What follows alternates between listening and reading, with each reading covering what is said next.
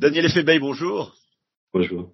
Et un grand merci d'avoir accepté euh, de répondre à mes questions. Alors, vous êtes le chef hein, de mission adjoint du bureau de l'Organisation internationale pour l'immigration en Haïti. Vous avez publié la semaine dernière une évaluation qui indique que 310 000 personnes étaient déplacées internes en Haïti en décembre dernier. Que signifie concrètement ce chiffre? 313 000 personnes, ça veut dire que la situation de déplacement à cause de violences augmente ces effets vont bien au-delà de la zone métropolitaine, ce qu'on appelle la zone métropolitaine, ça veut dire la, la capitale et ses environs,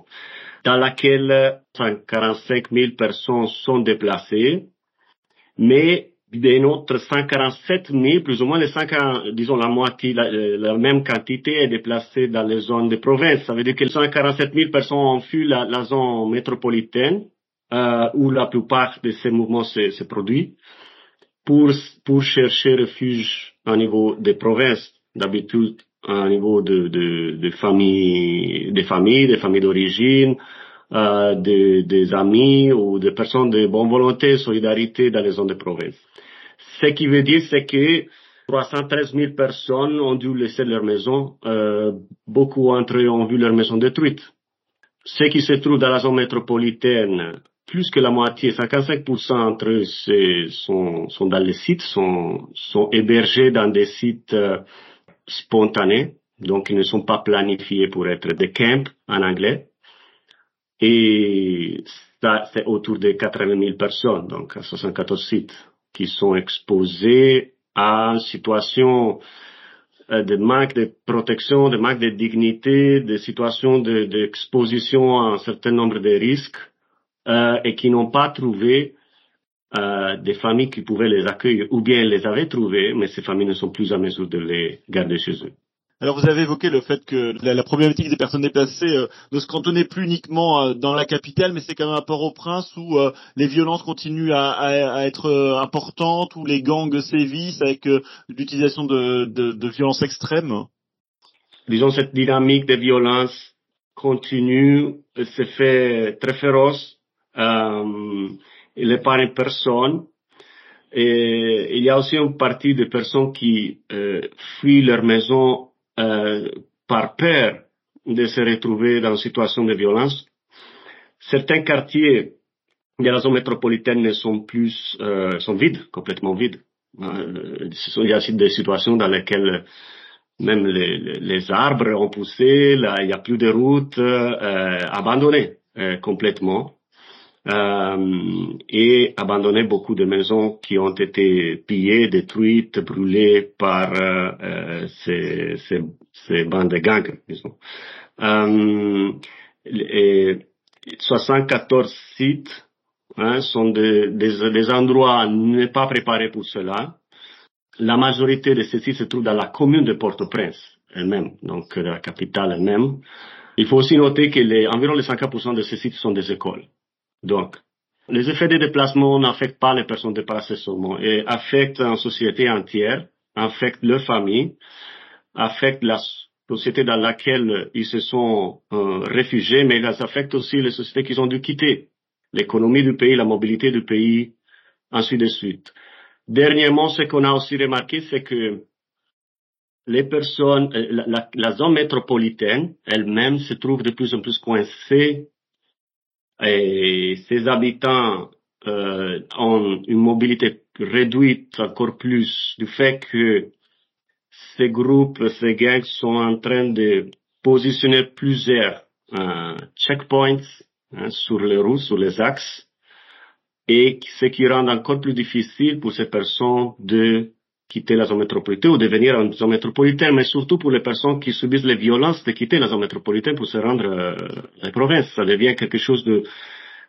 très risqué. Hein. Certains cherchent de prendre les bateaux, les bateaux aussi dans la zone maritime en face Port-au-Prince. Ces gangs-là aussi, ils ont leurs euh, opérations. Et ce qui rend aussi le transport euh, par bateau dangereux, hein, comme celui par route finalement avec les résultats que les personnes sont un peu coincées dans, dans la zone métropolitaine. Et alors justement, Daniel Effebay, comment est-ce que vous, à l'OIM, vous, dans ce contexte hein, difficile, violent, où, la sécurité n'est pas assurée, comment est-ce que vous opérez pour, ben, pour venir en soutien à ces personnes déplacées et, et leur apporter la sécurité nécessaire? L'OIM, euh, son rôle principal, c'est de supporter le gouvernement, à, euh, surtout les agences de protection du gouvernement, à, euh, à faire face à la situation, à répondre aux besoins des personnes qui sont déplacées et les personnes qui sont affectées en général par le déplacement. L'OIM soutient euh, directement euh, et continuativement la direction de la protection civile au niveau de, du pays entier, pas seulement la zone métropolitaine. Euh, qui s'est doté d'une stratégie de réponse pour ces personnes déplacées qui inclut le support au niveau des sites eux-mêmes, mais bien qu'ils sont des sites spontanés, ne sont pas des sites, euh, euh, disons, indiqués ou ouverts directement par les gouvernements, mais sont, on, on reconnaît l'existence de ce site, on intervient dans ce site à travers la gestion de la réponse, la coordination de la réponse au niveau de ces sites. Et la réponse est faite euh, multisectorielle, non? Parce que les besoins sont sectoriels, donc on intervient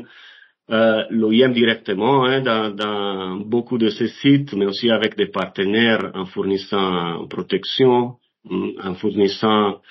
tout ce qui est euh, nécessaire à réduire la situation de exposition, vulnérabilité face à la protection, aux incidents de protection, à la violence faite euh, aux femmes, la violence, la violence basée sur les gens,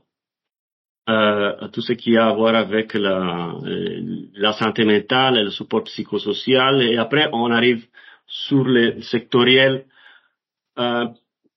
plutôt euh, d'assistance directe en termes d'eau, en termes de d'assainissement, en termes de, de santé, en terre d'abri lui-même, parce que vous pouvez penser que ces sites sont, sont, la plupart des fois des bâtiments,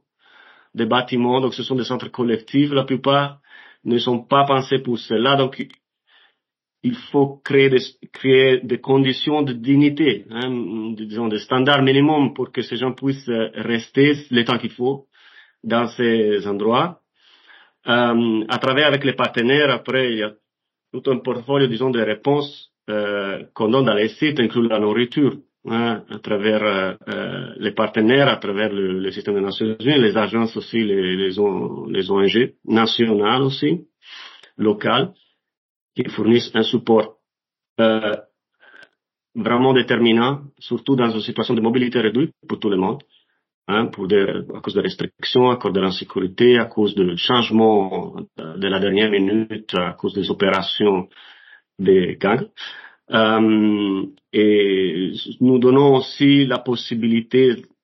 de, à pas mal de personnes de quitter ce site hein, pour, pour, pour, lui donner un logement temporaire ailleurs, quelque chose de plus digne, surtout les personnes plus vulnérables, celles plus exposées, les personnes à risque euh, de violences basées sur les gens, les personnes qui ont souffert de la violence euh, basée sur les gens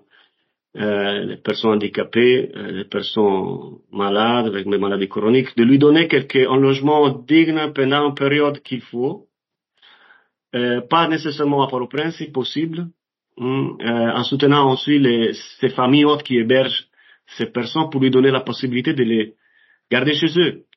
Parce que c'est évidemment c'est la, la, réponse la, la, plus appropriée pour des personnes qui sont déplacées, même euh, même chez nous, disons, euh, entre, être dans un site, ce n'est pas la meilleure situation, c'est les solutions, c'est une solution,